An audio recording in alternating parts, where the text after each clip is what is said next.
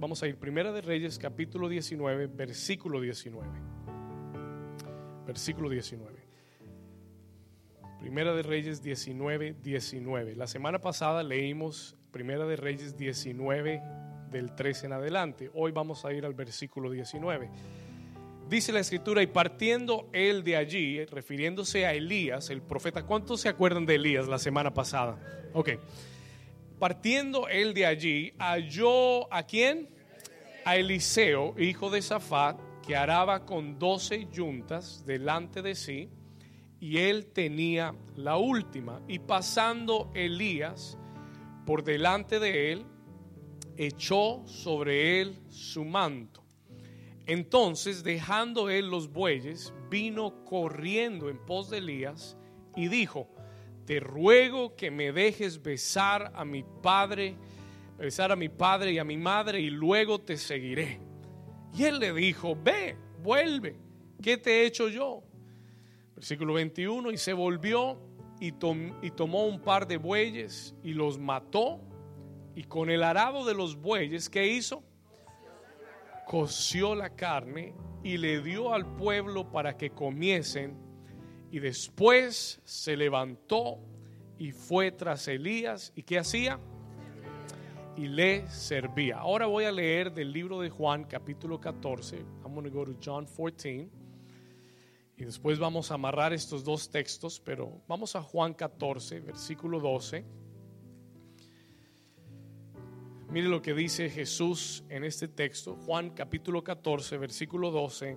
Él dice, de cierto, de cierto os digo, el que en mí que, el que en mí cree, las obras que yo hago, él las hará también. Y no solamente hará lo que yo hago, sino que aún que, aún que, y aún mayores hará, porque yo voy al Padre, amén y Amén. Yo quiero que usted toque a tres personas y dígale, prepárate para cosas mayores. Tres personas, tres personas. Toca a tres personas y dile, prepárate para cosas mayores. Get ready for greater things. Prepárate para cosas mayores. Puede tomar su asiento. You may be seated.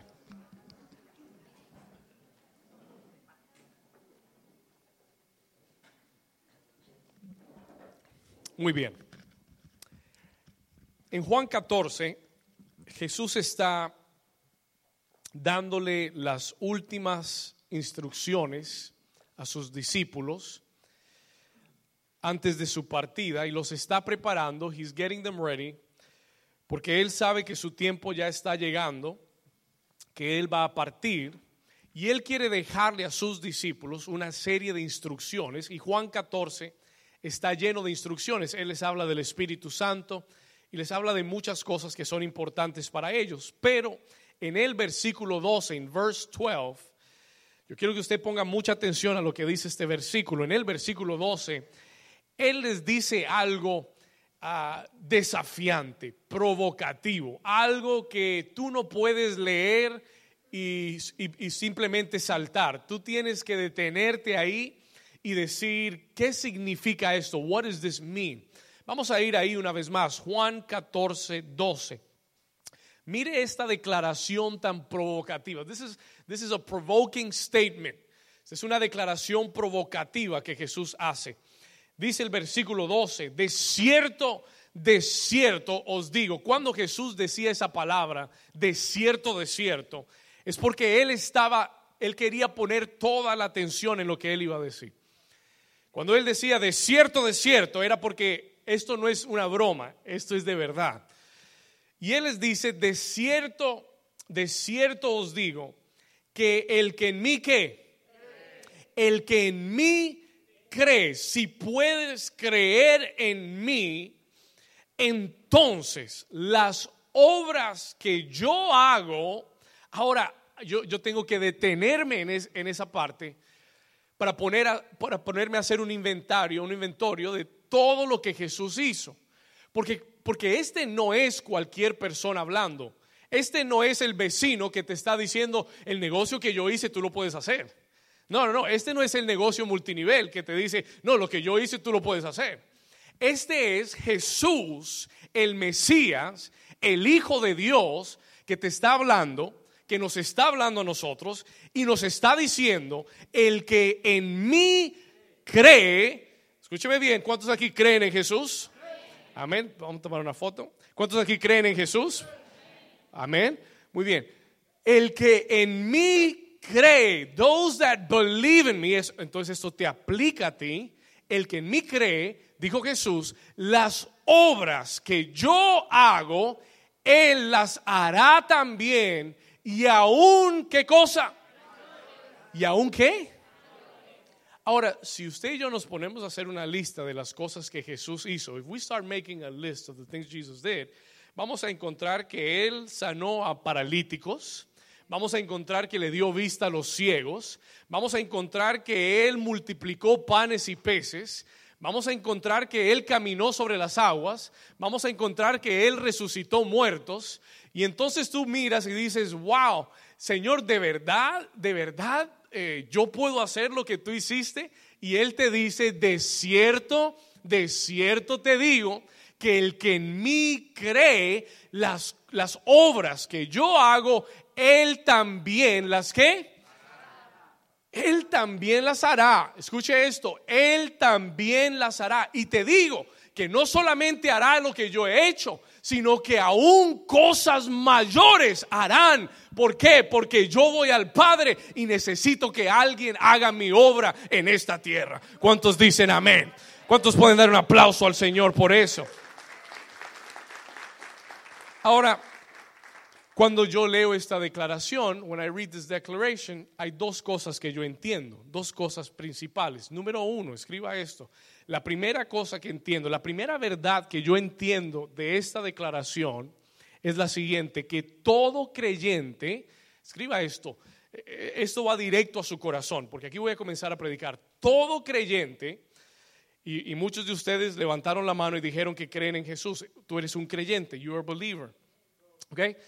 Todo creyente está llamado para vivir una vida extraordinaria y sobrenatural. Escriba eso, write that down. Todo creyente está llamado, every believer is called, para vivir una vida como extraordinaria. ¿Y qué más? ¿Y qué más? Y sobrenatural. Anote esas dos palabras.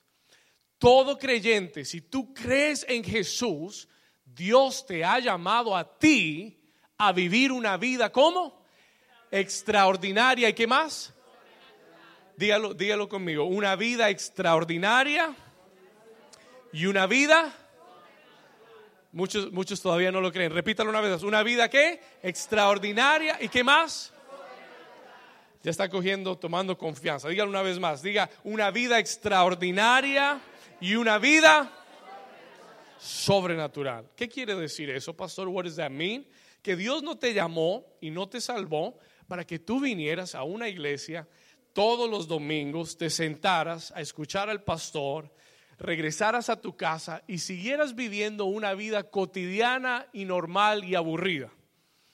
Dios no te salvó para ponerte en una lista de espera hasta el día que Él te llame al cielo. ¿Cuántos dicen amén? Dios no te salvó para que tú vivas una vida común y corriente. Dios no te salvó para que tú vengas y te sientes por 20 años en una silla y digas qué bueno es, adorar al Señor, qué bueno es conocer al Señor y sigas viviendo la vida de la misma forma.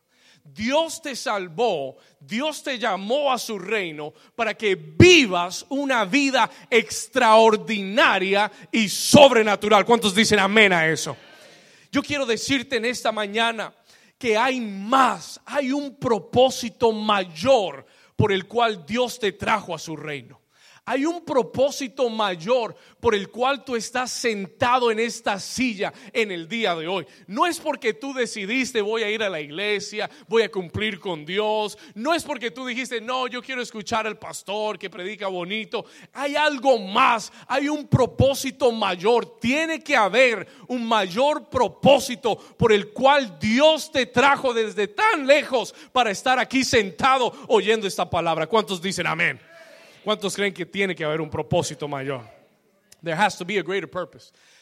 Antes de comenzar la reunión, nombramos todas las naciones. Todos ustedes vinieron de otras naciones. Hoy Dios nos tiene aquí reunidos de todas las naciones de Latinoamérica, juntos en este lugar. Y yo tengo que pensar que Dios tiene que tener un propósito con esto que esto no es casualidad, que yo no estoy aquí para pasar el tiempo, yo no estoy aquí para llenar una silla, yo no estoy aquí para decir que fui a la iglesia el domingo y sentirme bien el lunes. ¿Cuántos dicen amén? Yo estoy aquí, diga conmigo, yo estoy aquí porque Dios tiene, dígalo fuerte, diga, Dios tiene todavía un propósito con mi vida.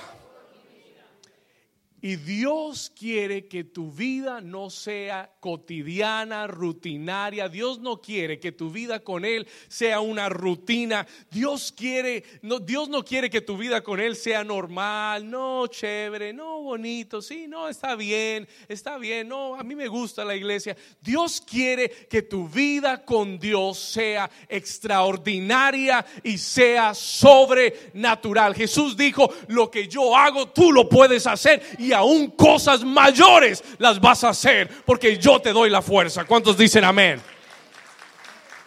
Diga conmigo, hay más para mi vida.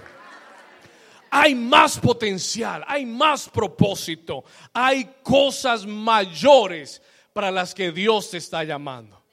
Se lo voy a repetir, hay cosas mayores para las que Dios te está llamando. ¿Cuántos lo creen? Por eso estas próximas semanas yo quiero que usted venga con un corazón preparado, que usted no se pierda esta serie, porque voy a hablar de lo que es encender la visión de Dios en tu corazón. Dios quiere darte un mayor propósito. Dios quiere llevarte a cosas mayores para tu vida. La segunda verdad que yo entiendo de este versículo que leímos en Juan 14 es que aunque yo haya visto cosas grandes, aunque haya experimentado cosas grandes, porque muchos de nosotros hemos caminado por mucho tiempo con Dios. Yo llevo más de 15 años sirviéndole a Dios. Muchos de ustedes llevan mucho tiempo sirviéndole a Dios. Y uno ve cosas grandes. Y uno ve a Dios moverse de formas grandes. Pero tengo una noticia para ti. Si tú has estado mucho tiempo con Dios y has visto cosas grandes, tengo una noticia para ti. Quiero decirte que Dios tiene cosas aún mayores de las que has visto. ¿Cuántos dicen amén?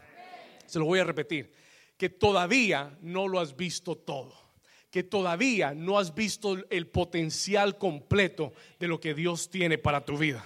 ¿Cuántos están conmigo? Diga conmigo, Dios tiene más. Porque Jesús dijo, no se limiten a lo que yo he hecho. Él dijo, no se limiten a los milagros que me han visto hacer. Porque aún cosas, y, eso es lo que amo de Dios. Eso es lo que amo de Dios. ¿Sabe qué amo de Dios? You know what I love about God? Que Él cree más en mí de lo que yo creo en mí. ¿Cuántos dicen amén? Se lo voy a repetir y escúchame bien. Dios cree más en ti de lo que tú crees en ti mismo. Él dice, yo he hecho, yo he hecho milagros, he hecho cosas grandes, pero ustedes muchachos, ustedes van a hacer cosas mayores que estas. ¿Cuántos dicen amén? Dios cree en ti más de lo que tú crees en ti mismo. Y sabe que eso fue una verdad y que es una verdad porque la Biblia nos cuenta que Pedro, que era un discípulo de Jesús, la Biblia dice que, que Jesús sanaba a los enfermos, oraba por ellos, enviaba la palabra, pero la Biblia dice que Pedro, Pedro cuando caminaba y la sombra tocaba a los enfermos, se sanaban, todos se sanaban, todos se sanaban. Él solo tenía que caminar y tocarlos con la sombra y ellos se sanaban. La Biblia nunca dice que Jesús los sanó con su sombra, pero Jesús dijo, no se preocupen porque cosas que mayores que estas ustedes también harán. ¿Cuántos dicen amén? La Biblia nos dice en el libro de Corintios, anote esta cita, primera de Corintios capítulo 2, versículo 9. I want you to write this, scripture down. Primera de Corintios capítulo 2, versículo 9. Mire lo que dice la escritura. Vamos a leerlo juntos. Esta es una promesa para ti. This is a promise for you. Pastor, ¿Dios tendrá cosas mayores para mí? Sí, Dios tiene cosas mayores para ti. Mire lo que dice acá, dice cosas que qué, que ojo no vio, ni oído oyó. Una vez más, cosas que qué, que ojo no, en otras palabras, todavía no has visto todo lo que Dios tiene para ti todavía no has oído todo lo que Dios quiere hacer en tu vida. Una vez más, léalo conmigo. Cosas que ojo no vio, ni oído oyó, ni han subido en, en el corazón del hombre, son las que Dios, ¿a qué? ¿Está aquí conmigo? ¿Es las que Dios a qué? ¿Dios a qué? ¿Para quiénes? Para los que le aman. Para los que le aman. O escuche esto, cosas que ojo no vio. Póngale atención a este versículo. Cosas que ojo no vio, ni oído oyó, ni han subido en corazón de hombre, son las que Dios ha preparado para los que... Y yo declaro que en este tiempo esta palabra se va a cumplir en tu vida. Vas a ver cosas que nunca has visto, Vas a, vas a, ver a Dios hacer cosas en tu vida que nunca ha hecho antes. Vas a oír a Dios hacer cosas en tu vida que nunca has visto ni oído antes, porque Dios las tiene preparadas para aquellos que le qué. Levanta tu mano derecha conmigo. I want you to raise your hand. Vamos a hacer esta declaración. Hágalo en voz fuerte conmigo. Si tú quieres cosas mayores, levante su mano y diga conmigo, yo declaro que en este tiempo voy a comenzar a vivir una vida extraordinaria, diga extraordinaria y sobrenatural. Diga, declaro que mi vida tiene propósito. Declaro que haré cosas mayores para Dios. Diga, declaro que hay mucho más. Diga, hay mucho más que Dios hará en mí y a través de mí. En el nombre de Jesús, yo lo creo y la iglesia dice, dale un aplauso fuerte a Jesús si tú lo crees. Diga conmigo cosas mayores. La semana pasada nosotros estudiamos eh, acerca del profeta Elías, vimos como este profeta Elías, este hombre de Dios, usado por Dios, el profeta del fuego, Dios lo llamó a salir de la cueva. ¿Cuántos ya salieron de la cueva? Pastor, yo no sé cuál cueva, de qué está hablando. Bueno, escuche el mensaje de la semana pasada, si no, no entiende. Amén. Pero, ¿cuántos salieron de la cueva? How many of you came out of the cave? Amén. Dios nos envió y Dios le envió a Elías a salir de la cueva. Él estaba a punto de rendirse, él estaba deprimido, estaba desanimado. Dios lo mandó a salir de la cueva y regresar al camino, return to the road, regresa al camino y le dijo, vas a ungir a un hombre llamado Eliseo. You're going to anoint a man named Elijah. Y le dice, eh, Dios le dice de quién es hijo Eliseo. Dios le dice dónde encontrar a Eliseo. Si usted lee conmigo otra vez, vamos a Primera de Reyes, capítulo 19. Lea este versículo conmigo. Vamos a Primera de Reyes 19, versículo 16. Mire lo que Dios le dice a Elías. No confunda porque hay Elías y Eliseo. Elías es el profeta de la cueva y Eliseo es el que Elías va a ungir. ¿ok? Ahora, mire lo que Dios le dice a Elías cuando él sale de la cueva. Versículo 16 le dice, a Jehú, hijo de Nimsi, ungirás por rey sobre Israel. ¿Y a quién? Y a Eliseo, hijo de Safat. Mire que Dios sabía de quién era hijo Eliseo. Y mire, y mire, y mire lo que dice, a Eliseo, hijo de Safat, de, y le dice el lugar de donde es, de Abel Meolá, ungirás para que sea profeta en tu lugar. Yo quiero que le digas a tu vecino, aunque no lo conozcas, dile a tu vecino, vecino, Dios sí te conoce, sabe tu nombre, dile, sabe tu dirección, tu número de teléfono y sabe cómo encontrarte. ¿Cuántos dicen amén? Me encanta. I love it. Porque, porque nunca antes de ese, de ese versículo oímos hablar de Eliseo. No sabemos de dónde viene, no sabemos nada de su historia, pero Dios sí lo conocía. ¿Cuántos dicen amén? Pero Dios sí lo conocía. Dios sí sabía de dónde era, quién era su papá y dónde vivía. Y le dice a Elías, vas a ir a tal lugar vas a encontrar al hijo de fulanito de tal y lo vas a ungir como profeta en tu lugar. Y en esta mañana yo quiero tomar desde este momento, from this moment. Y quiero enseñarte en esta mañana tres invitaciones que Dios te va a hacer en el día de hoy. Three invitations that God is making you today. Tres invitaciones. Vamos a, a poner este mensaje en tres invitaciones que Dios te quiere hacer hoy. Y la primera invitación, anota esto, la primera invitación es la invitación a un mayor llamado. Escriba eso. La invitación, la primera invitación es la invitación a un qué? A un mayor llamado. Escuche esto. Dios tiene un mayor llamado para tu vida. Y quiero, quiero comenzar esta invitación preguntando, diciéndote o preguntándote, ¿quién era Eliseo? Who was Elijah? ¿Cuál era su historia?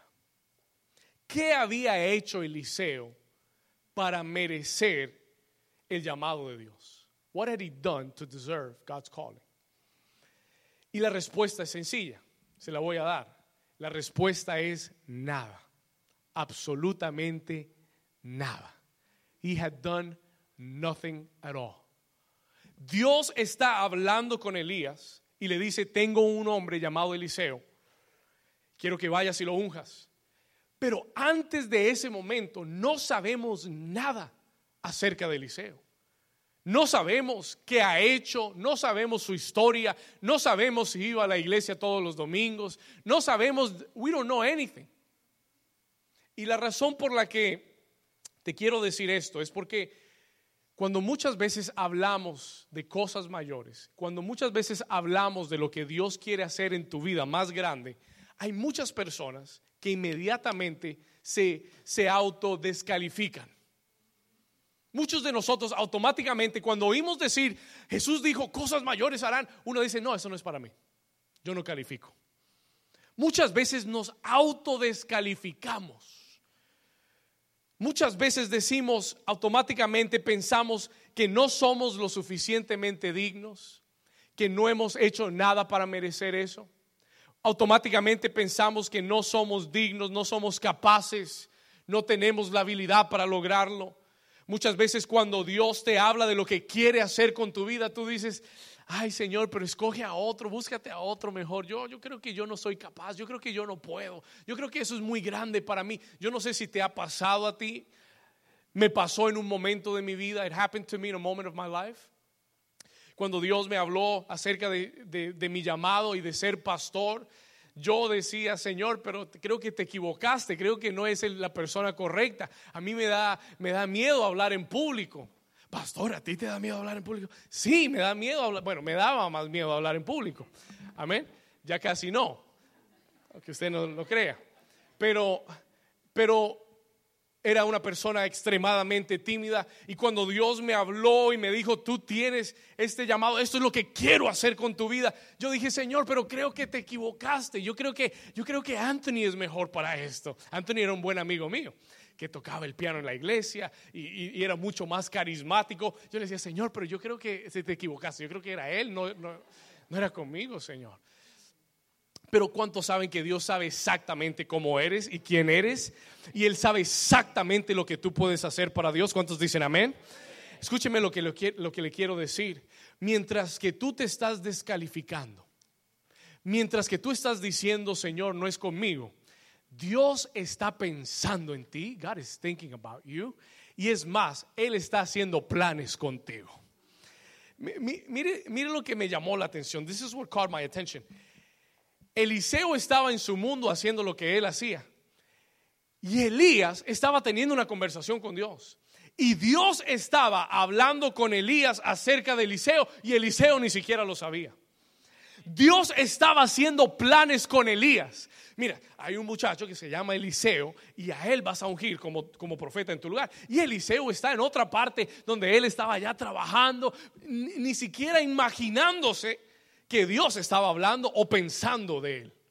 Y yo vine en esta mañana a decirte que aunque tú no lo creas, Dios está haciendo planes con tu vida en este mismo momento. Aunque tú no pienses que nada está pasando, aunque tú pienses que tu vida sigue normal, la rutina, lo, cotidiano, quiero que sepas que Dios está, y, voy a usar esta palabra incorrectamente, pero es para, darle un mayor impacto. Dios está conspirando a favor tuyo.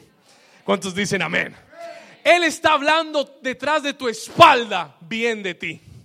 Amén. Por decirlo de alguna forma. Por lo general, cuando uno dice que están hablando a tus espaldas, es algo malo. Dios está hablando a tus espaldas, pero está hablando cosas buenas que quiere hacer con tu vida. ¿Cuántos dicen amén? Den un aplauso al Señor si usted lo cree. Dígale a su vecino, vecino, Dios está conspirando a favor tuyo.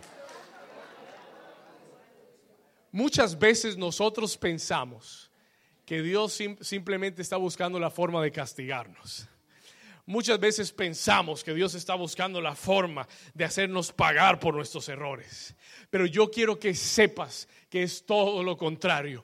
Dios está conspirando a tu favor. He is conspiring in your favor. Dios está hablando con ciertas personas y les está diciendo cómo bendecirte. Dios está hablando con ciertas personas y les está diciendo cómo abrirte puertas para que tú llegues al llamado que tiene para tu vida. ¿Cuántos dicen amén? Vamos, diga conmigo, Dios está pensando cosas buenas a mi favor. Muchas personas aquí no lo saben, pero Dios está haciendo planes con tu vida. He's making plans with your life. Y, tú ni siquiera te has dado cuenta. Y Él está haciendo planes contigo. Está escribiendo todos los detalles del plan. Todo lo que quiera, cómo te va a usar, cómo te va a bendecir, cómo te va a elevar, cómo te va a llevar a cosas mayores. ¿Cuántos dicen amén? Eliseo no lo sabe. Él está trabajando su trabajo normal de 8 a 5. Punching in and out, clocking in and out, todos los días. Y él piensa que Dios lo tiene olvidado. Él piensa que Dios no tiene planes para su vida. Él piensa que Dios ya no se acuerda de él. Pero mientras tanto, Dios está hablando con Elías. God is talking to Elijah. Y le está diciendo, mira, he visto un hombre he visto un joven, he visto e, este hombre trabajador, he visto este hombre y tengo planes con su vida. Señor, ¿qué ha hecho él? No, a ti no te importa, eso no es tu problema. Yo no lo estoy escogiendo por sus méritos, no lo estoy llamando porque eh, nació en Nicaragua, no lo estoy llamando porque eh, tiene una cara bonita, no lo estoy llamando porque tiene una cuenta de banco grande, lo estoy llamando porque se me dio la gana llamarlo. Solo cuatro aplaudieron porque solo cuatro lo entendieron.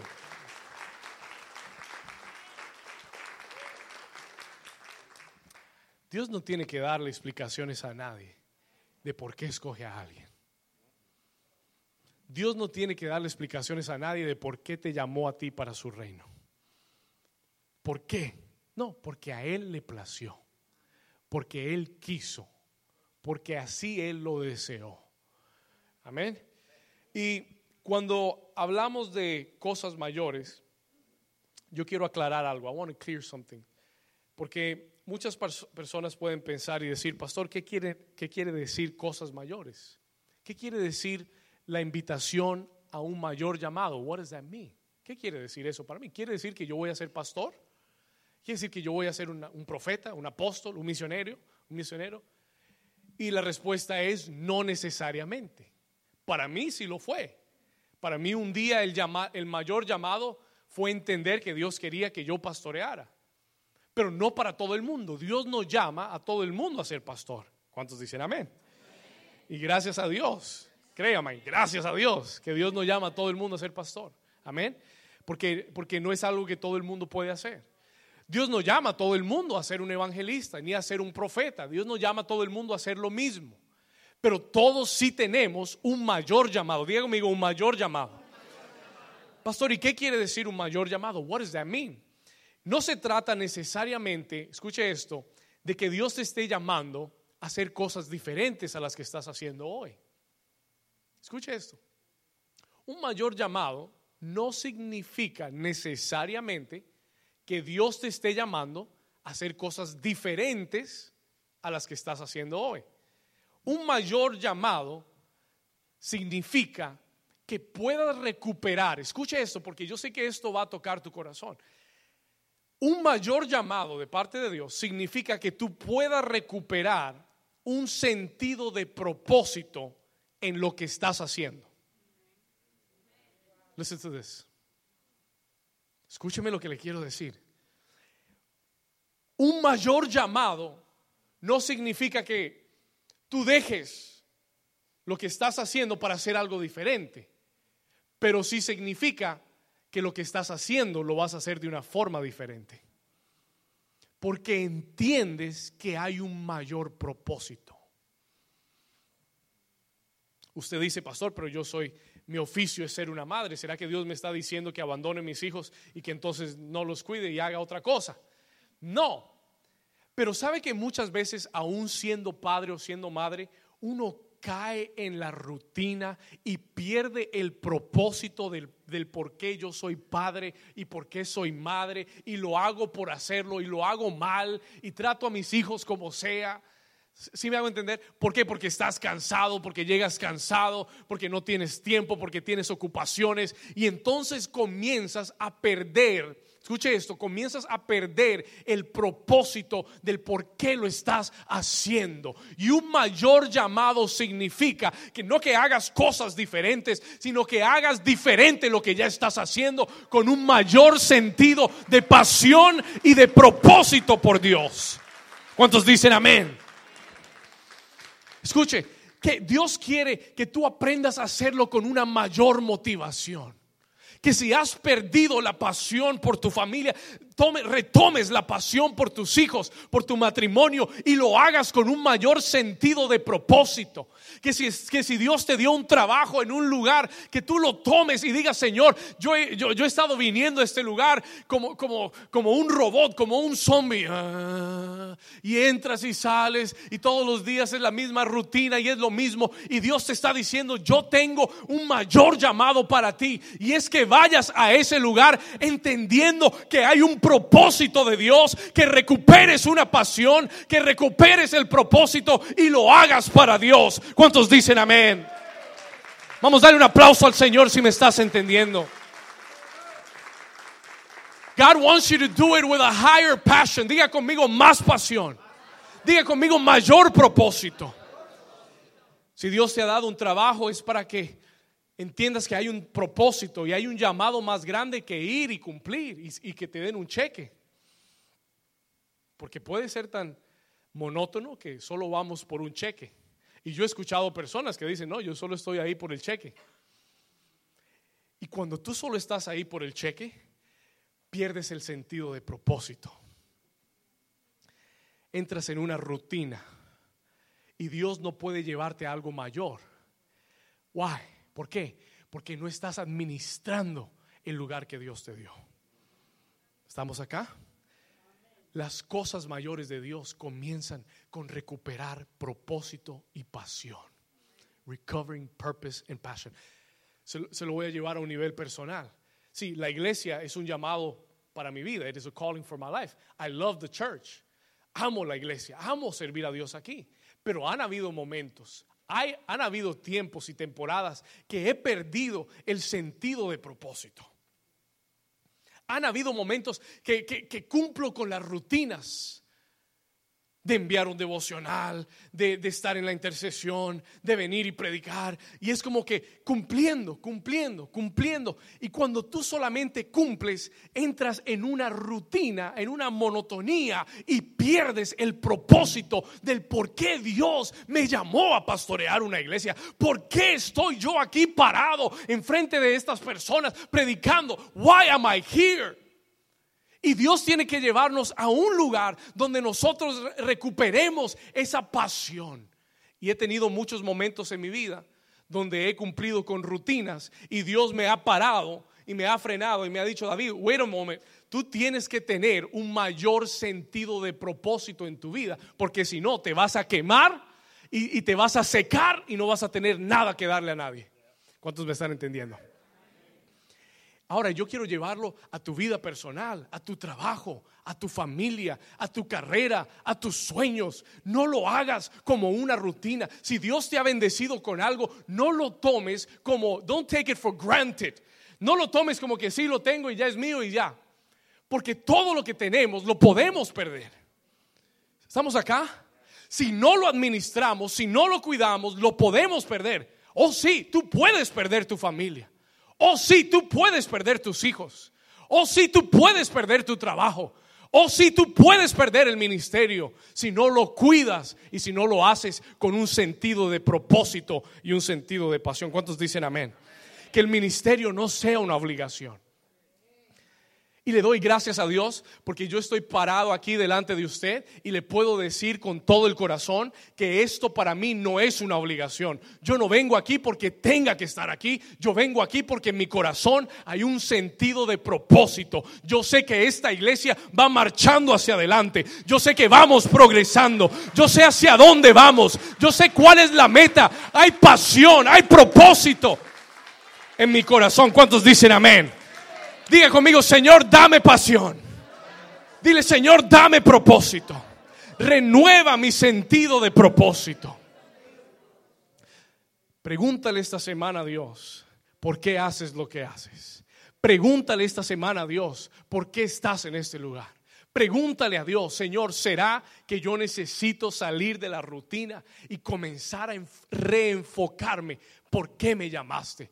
Y muchas veces Dios me ha llevado al momento en el que Dios me llamó al ministerio. Y, me ha llevado a recordar los sueños. Y me ha llevado a recordar el por qué yo estoy acá. Y cuando yo lo recuerdo, yo le digo, gracias Señor, porque hay verdaderamente un propósito y hay una pasión en mi corazón. ¿Cuántos están aprendiendo algo? ¿Cuántos Dios les está hablando? Amén, solo, solo 10, está bien, gloria a Dios. No hay problema, a 10 que Dios le hable, yo estoy bien. Amén. Escuche esto. Entonces, la primera invitación es la invitación a un mayor llamado. God has a greater calling. Dios tiene un qué? Un mayor llamado. Vamos al versículo 19. En el versículo 19 dice que partiendo Elías de allí, ¿qué hizo? ¿Halló a quién? ¿Halló a quién? Hijo de Zafat, escuche esto, ¿y, qué, ¿y qué estaba haciendo Eliseo? Araba con 12 yuntas, estamos acá, Luisito, ayúdame. Primera de Reyes 19, 19. Partiendo él de allí, halló a Eliseo, hijo de Zafat, que araba con qué?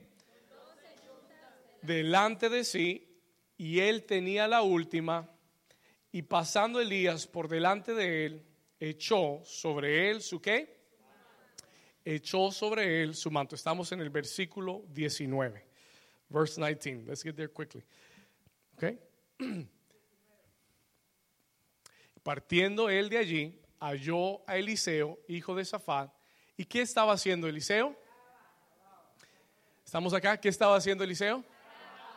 Dígale a su vecino, Eliseo estaba trabajando. ¿Estaba qué?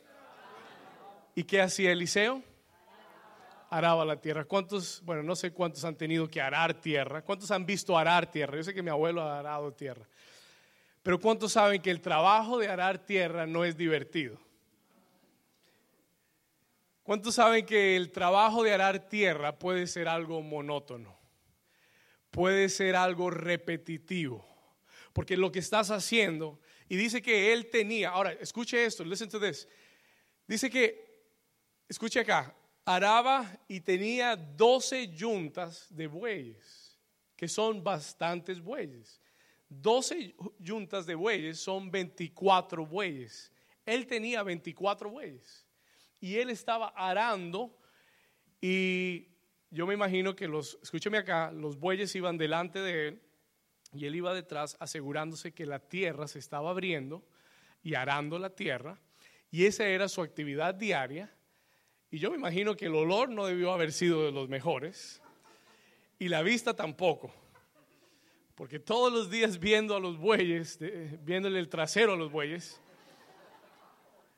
porque de eso se trataba No me mire con cara religiosa, ¿amén? Y él andaba todos los días con el olor de los bueyes, con la rutina de los bueyes, arando la tierra día tras día porque es un trabajo difícil.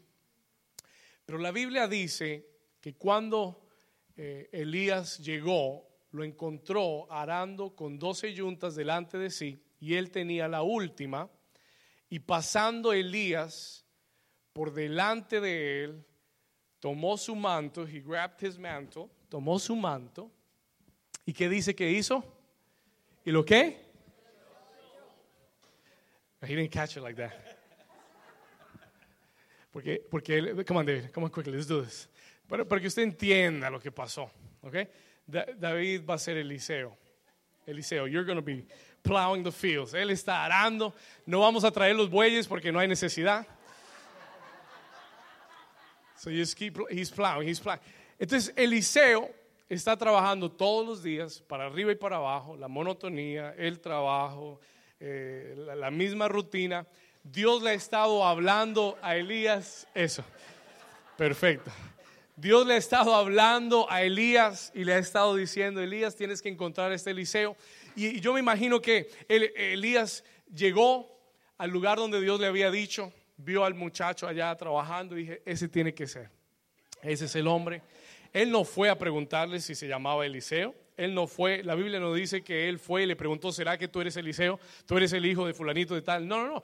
Él dice que él fue, lo vio, llegó delante de él y entonces le echó el manto y salió corriendo. Se fue. ¿Cuántos están aquí conmigo? Ahora, versículo 20. Stay with me for a second. Versículo 20. Entonces, cuando Eliseo le cae el manto encima, when he receives that mantle, dice la Biblia que dejando los que, los bueyes, vino que. Entonces, él suelta el manto. He releases the mantle. Ah, ah, ahorita corremos. We're gonna run Él suelta el manto. Elías sigue caminando como si no, como si la cosa no fuera con él. Sigue yendo. Yo creo que a Eliseo le tomó un momentico procesar lo que estaba pasando. Él, ¿quién será este loco que me tiró este manto? Y, pero él mira el manto, él mira el hombre y él entendió algo, que ese manto no era solamente un manto, ese manto representa el llamado de Dios en la vida del hombre. ¿Cuántos dicen amén? Write this down, hold, hold, for me there. Escriba esto, el manto representa, the, the mantle represents una invitación divina a hacer cosas mayores. Escriba eso. El manto representa una invitación divina para hacer cosas mayores. Escuche esto. Listen to this. Es la invitación divina para hacer cosas mayores. Por eso cuando eh, Por eso cuando Eliseo, que estaba en su trabajo cotidiano, en su vida diaria, en su rutina diaria, por eso cuando él siente que hay un manto que cae sobre él, that there is a mantle that goes over him, él dice, un momento, esta es una invitación divina. This is a divine invitation. Y note que él dejó los bueyes y corrió hacia el, hacia el hombre que había soltado el manto, porque él entendió que era una qué? Una invitación ¿qué? Él, una vez más, él entendió que era una qué? Escuche esto, Dios nos hace a nosotros invitaciones divinas. They are divine invitations que Dios las hace para sacarnos de la rutina. Que Dios las hace para sacarnos del círculo vicioso en el que estamos. Que Dios las hace. Yo creo que este mensaje esta mañana es una invitación divina. Yo creo que este mensaje en esta mañana es un manto que Dios está poniendo sobre ti. Es un manto que Dios te está tirando. I believe this morning that this word is a mantle that God is putting over your life. Y Dios lo está poniendo porque te está dando una, ¿una qué? una qué? Una invitación divina a que salgas de tu rutina, a que salgas del conformismo, a que salgas del mismo ciclo y comiences a vivir una vida diferente, con propósito, con sentido, con dirección de Dios. Y por eso cuando y por eso cuando Eliseo sintió el manto, él dijo, un momento, ¿qué está pasando? Y él dice la Biblia que comenzó a qué? Comenzó a qué? What did he do? ¿Qué hizo? Oh, no, y Elías, yo no sé si Elías sabía correr, pero Elías corrió. And he ran y dice que corrió en pos de Elías y le dijo qué cosa. Ah, Te ruego que me dejes besar a mi padre y a mi madre, y luego te seguiré. Y Elías le dice, ve, vuelve, yo qué te he hecho a ti. Yo no, yo no te he hecho nada, yo no tengo nada contigo, yo te tiro un manto. Yo no te estoy diciendo nada. You know what I love? ¿Sabe lo que me amo? Que cuando Dios pone su llamado en nuestro corazón, nuestro corazón comienza a correr. Nosotros revivimos. Nosotros comenzamos a decir, wow, hay un mayor propósito. Wow. Escúcheme, yo no necesito a nadie que me esté llamando a motivarme a venir a la iglesia el domingo. I don't need nobody. Yo no necesito a nadie que me llame y me diga, pastor, tienes que predicar un tremendo mensaje este domingo. No, no, no, Dios te va a usar tremendamente. No, yo no, I don't need anybody. You know why? ¿Sabe por qué? Porque yo tengo sobre mi vida el manto del llamado de Dios que hace correr mis piernas, hace correr mi corazón. Lo único que tengo que recordarme es que hay un manto sobre mi vida y yo le digo, Señor, gracias porque mañana domingo va algo glorioso va a pasar en tu casa. Gracias porque hay un fuego en mi interior. Gracias porque no necesito que las cosas me salgan bien para estar motivado. ¿Cuántos dicen amén? I don't need things to go well for me to be motivated. Yo solo lo único que tengo para motivarme es el manto, es el llamado, es la invitación de Dios. Dios me dice, David, levántate porque hoy voy a hacer algo glorioso en New Season. Levántate porque voy a sanar enfermos. Levántate porque hoy voy a activar llamados. Levántate porque hoy voy a hacer algo nuevo en ese lugar. ¿Cuántos dicen amén? Y dice que Él vino corriendo, porque cuando tú recibes la invitación divina, cuando tú aceptas la invitación divina, cuando entiendes que Dios tiene cosas mayores para ti, tú no te vas a querer quedar con los bueyes. Tú no te vas a querer quedar con los bueyes arando la tierra. Ah, el buey de mi jefe, el buey de mi, de mi, de mi, no sé, cualquiera sean los bueyes que tengas whatever the name of your ox are, ¿verdad? De, tus, de, tu- de las, las personas que trabajan contigo, de tus obligaciones diarias. Cuando Dios te haga una invitación para algo mayor, tú vas a decir, yo quiero correr tras de eso. Yo quiero correr y alcanzar eso que Dios tiene para mí. ¿Cuántos dicen amén? ¿Cuántos quieren ese mayor llamado para su vida? Dale un aplauso fuerte al Señor. Un aplauso para Eliseo.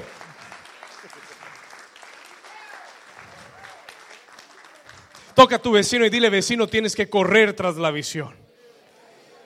Dile, tienes que correr tras el llamado. Tienes que correr tras el propósito. Amén. Si un día sientes el manto caer sobre ti, ten mucho cuidado de no hacer lo que hizo Eliseo. Sí, él salió corriendo, pero esta parte me llamó la atención porque él le dice, él llega donde Elías y le dice, Señor, Señor, yo te voy a seguir, yo voy a trabajar, yo voy a hacer el llamado, pero, pero dame, dame una semana, da- da- dame unos días, eh, déjame ir a despedir a mi papá, déjame ir a besar a mi padre y a mi madre. eh, y, Elías le dice, wait a minute, wait, wait, wait. Yo, no te, yo no te he dicho nada. I haven't told you anything. ¿Qué, tiene, ¿Qué tengo yo contigo? What's the matter with you? Yo, ¿Sabe lo que eso? ¿Sabe lo que yo entendí? Elías le estaba diciendo, Eliseo, no es mi manto, yo no te llamé, fue Dios el que te llamó. No tienes que darme a mí explicaciones. Si tú quieres hacerlo, hazlo. Y si no quieres hacerlo, no lo hagas. Pero no, no es por mí. Y yo te estoy diciendo en esta mañana, como tu pastor, Yo no tengo, si quieres servir a Dios, hazlo. Si Dios te llamó, hazlo. Si Dios puso el manto sobre ti, hazlo. No me des excusas, no me digas, pastor, no puedo hoy, la próxima semana, no en tres semanas, no, pastor, cuando me desocupe. I don't care, no me importa, porque no fui yo el que te llamé, es Dios el que te está llamando. Es Dios el que te está diciendo, sígueme. Tú tienes que responderles a Dios, no al hombre. ¿Cuántos dicen amén? Vamos, denle un aplauso al Señor. Dígale a su vecino, vecino, el pastor está predicando bien hoy. Dígale, vino listo el pastor. The pastor came ready today. No, no importa. Si, si, tienes que ir y besar a, fulanito y sutanito, ve y bésalos. Doesn't matter. Yo no fui el que te llamé. No es mi manto. Es el manto del Señor sobre ti. Tú tienes que tomar la decisión. Y si no tomas la decisión, el Señor va a encontrar a otro Eliseo. Mm. Y si tú no tomas la decisión, Dios encontrará a otro que lo haga. Pero Dios no se va a quedar con las manos cruzadas. Dios va a encontrar a alguien que pague el precio. Dios va a encontrar a alguien que deje los bueyes y siga al Señor. Dios va a encontrar a alguien que esté dispuesto a hacerlo todo. ¿Cuántos dicen amén? Voy a la segunda invitación. I'm going to the second invitation. Segunda invitación. Escuche esto. Escriba esto. Segunda invitación. La segunda invitación, vamos a ponerlo aquí arriba, es la invitación a una mayor rendición. Rendirnos más profundamente. A greater surrender. La segunda invitación es la invitación a una mayor rendición. A greater surrender. Por ahí hay un fantasma que va a echar fuera en el nombre de Jesús. Gloria a Dios comercial para el programa de liberación. Amén. Gloria a Dios. Escriba esto. La segunda invitación es la invitación a, a una mayor rendición. Amén. Uh, mire lo que dice el versículo 21. Look at verse 21. Mire lo que dice el versículo 21. Después de que él le pide permiso a Elías para ir y despedir a su, a su padre y a su madre, dice el versículo 21 que se volvió y tomó un par de bueyes y los qué? Los mató. Ahora, eso no me impresiona tanto porque él tenía 24. Si matas dos, te quedan 22. Amén. Vamos bien en la matemática. Gloria a Dios. So he still had a lot left. Todavía le quedaba mucho. Va, mata dos bueyes, hace una fiesta, va a ser una fiesta de despedida. Escuche esto. Pero la siguiente, la siguiente parte es la que más me llama la atención. Porque dice que volvió, tomó un par de bueyes, los mató y con el qué? ¿Con su qué? Y con el arado dice y con el arado de los bueyes coció la carne. Entonces, vamos, time out. Escuche, time out. Tomó el arado, que era su herramienta de trabajo, se la quitó a los bueyes y la echó en el fuego para poder cocinar la carne de los bueyes. Ahora, esta es la parte que más me llama la atención. Porque lo que Eliseo está haciendo es quemando su herramienta de trabajo. Él está quemando lo que para él representaba su fuente de ingreso. Él está quemando lo que lo amarra a su vida pasada. What ties him to his old life. Es como decir, estoy comprando un boleto sin regreso. Es como decir, voy a seguir al Señor y no tengo planes de regresar atrás. Es como decir, estoy dispuesto a perderlo todo, pero no hay plan B. O es el Señor o es el Señor. ¿Cuántos me están entendiendo? Wow. Y cuando yo entendí esto, when I saw this, entonces le tomé un nuevo nivel de respeto a Eliseo. Porque es que muchos de nosotros, cuando el Señor nos llama a hacer algo, nosotros alquilamos el arado. O lo dejamos bien guardado. Y le decimos a la abuelita, abuelita, cuídame aquí el arado, no dejes que nadie me lo toque. Por si yo regreso, lo necesito. ¿Cuántos me están entendiendo? Nosotros, ¿qué haríamos? Nosotros nosotros lo, arrendamos, lo alquilamos, nosotros lo guardamos, nosotros decimos, bueno, uno nunca sabe, por si acaso me toca regresar, pues aquí tengo. ¿Sí? Plan B, plan C, plan D, si, no, si, no, si esto no funciona, si, es, si este llamado mayor no funciona, entonces pues yo me regreso y no hay problema, sigo con mi negocio de bueyes, arando la tierra. Pero Eliseo, cuando recibe el llamado, cuando el manto cae sobre él, él dice, there is no way I'm going back. No hay forma que yo voy a regresar. Estoy comprando mi boleto de, sin regreso. Una sola vía, por favor, just one way. Porque no tengo planes de regresar. Toca a tu vecino y dile, no tengo planes de regresar.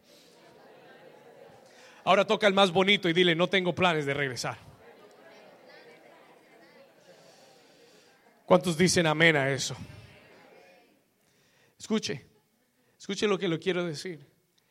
El arado representa, el arado representa todo lo que te amarra a lo pasado.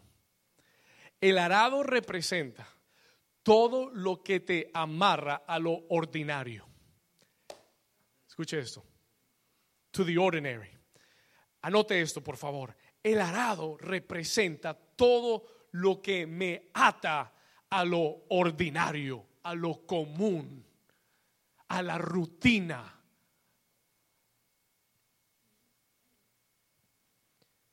Hay amistades que son arados. Hay relaciones que son arados. Hay hábitos que son arados. There are habits that are plows. Hay excusas que siempre usamos que son arados.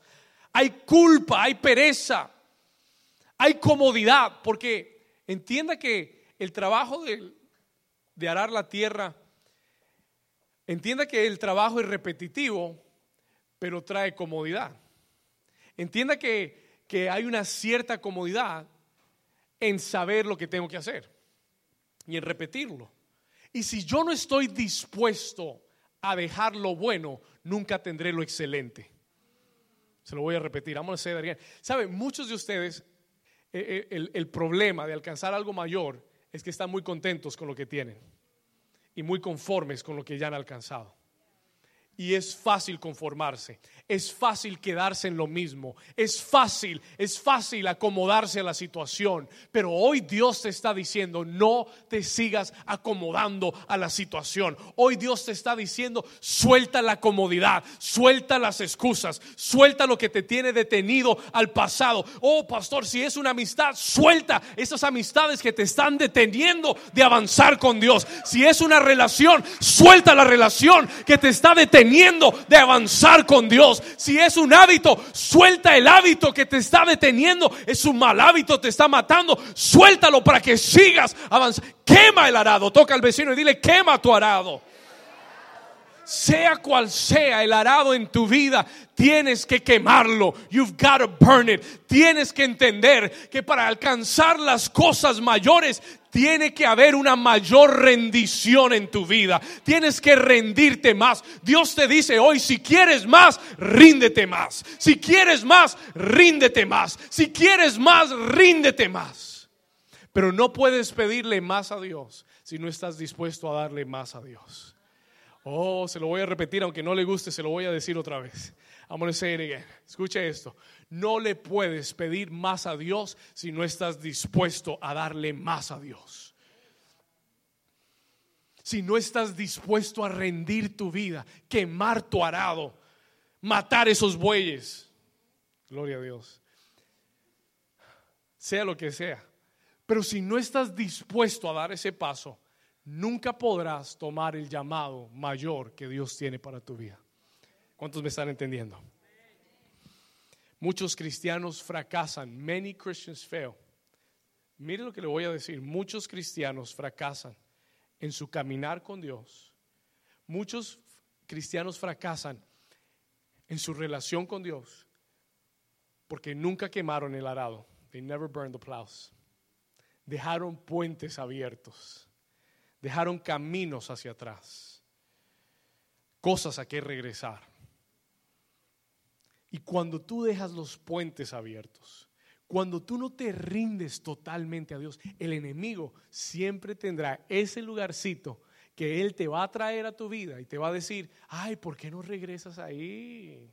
Ay, ¿por qué no vuelves? Mira, ahí estabas cómodo, ahí estabas tranquilo, ahí estabas bien, ahí te termina, tenías todo. Why don't you go back there? Y, y, y, y, el problema es que si tú no lo quemaste, y si, ahora no vaya, no vaya a quemar a nadie, por favor. No. Después dice, no, que el pastor dijo que tenía que quemarlo.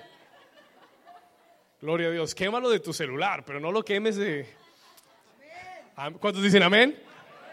Hay que aclarar, hay que aclarar porque después, esto es disclaimer. Amén.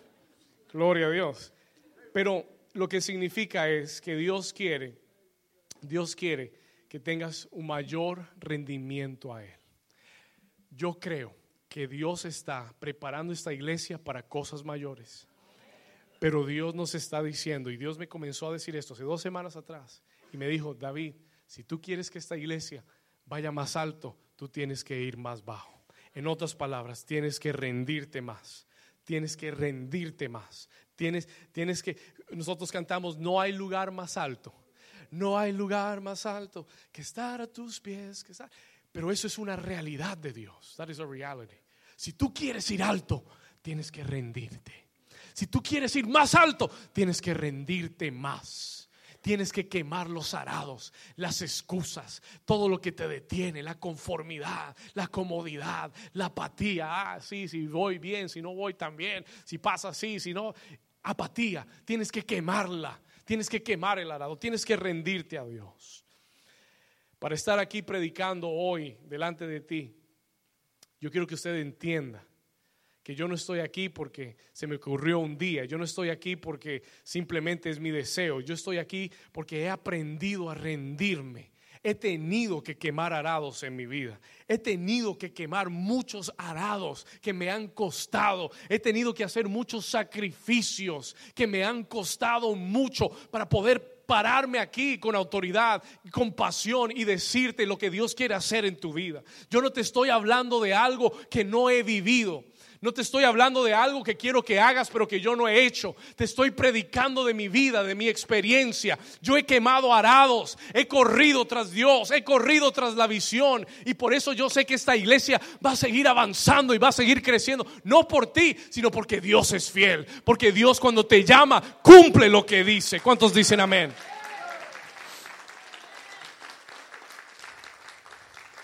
Y he entendido que el sacrificio de quemar los arados es grande, pero la recompensa es mayor. Se lo voy a repetir. He aprendido y se lo voy a decir de experiencia.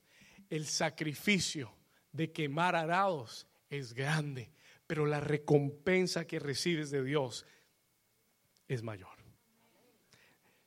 Yo no haría nada más en esta tierra. No, no hay nada más que quisiera hacer que predicar y ver vidas transformadas con la palabra de Dios.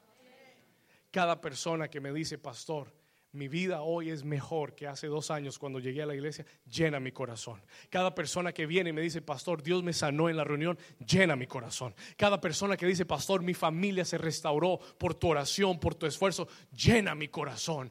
Cada persona que se bautiza en esta iglesia y confiesa a Jesús como Señor, llena mi corazón. No hay nada que se compara. There's nothing that compares.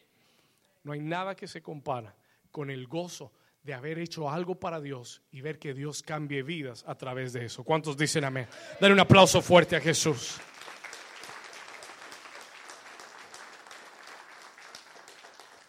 Lo único que te puedo decir, y voy a terminar, lo único que te puedo decir en esta mañana es que si sigues a Jesús y crees en Él, donde sea que Él te lleve, te aseguro, te aseguro, que vas, Él te va a llevar para alcanzar tu potencial.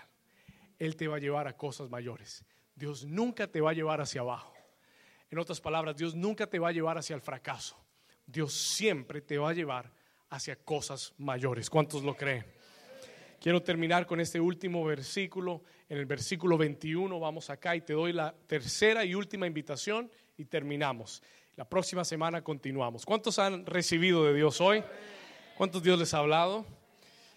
Versículo 21, leámoslo una vez más, dice, y se volvió y tomó un par de bueyes y los mató y con el arado de los bueyes coció la qué? Coció la carne y la dio al pueblo para que comiesen y después se levantó y ¿qué hizo? ¿Y le qué? ¿Y le qué? Subraya esa palabra y le servía. Y le servía. Y la última invitación, la tercera y última invitación, es la invitación a servir. The invitation to serve. Escuche esto. ¿La invitación a qué?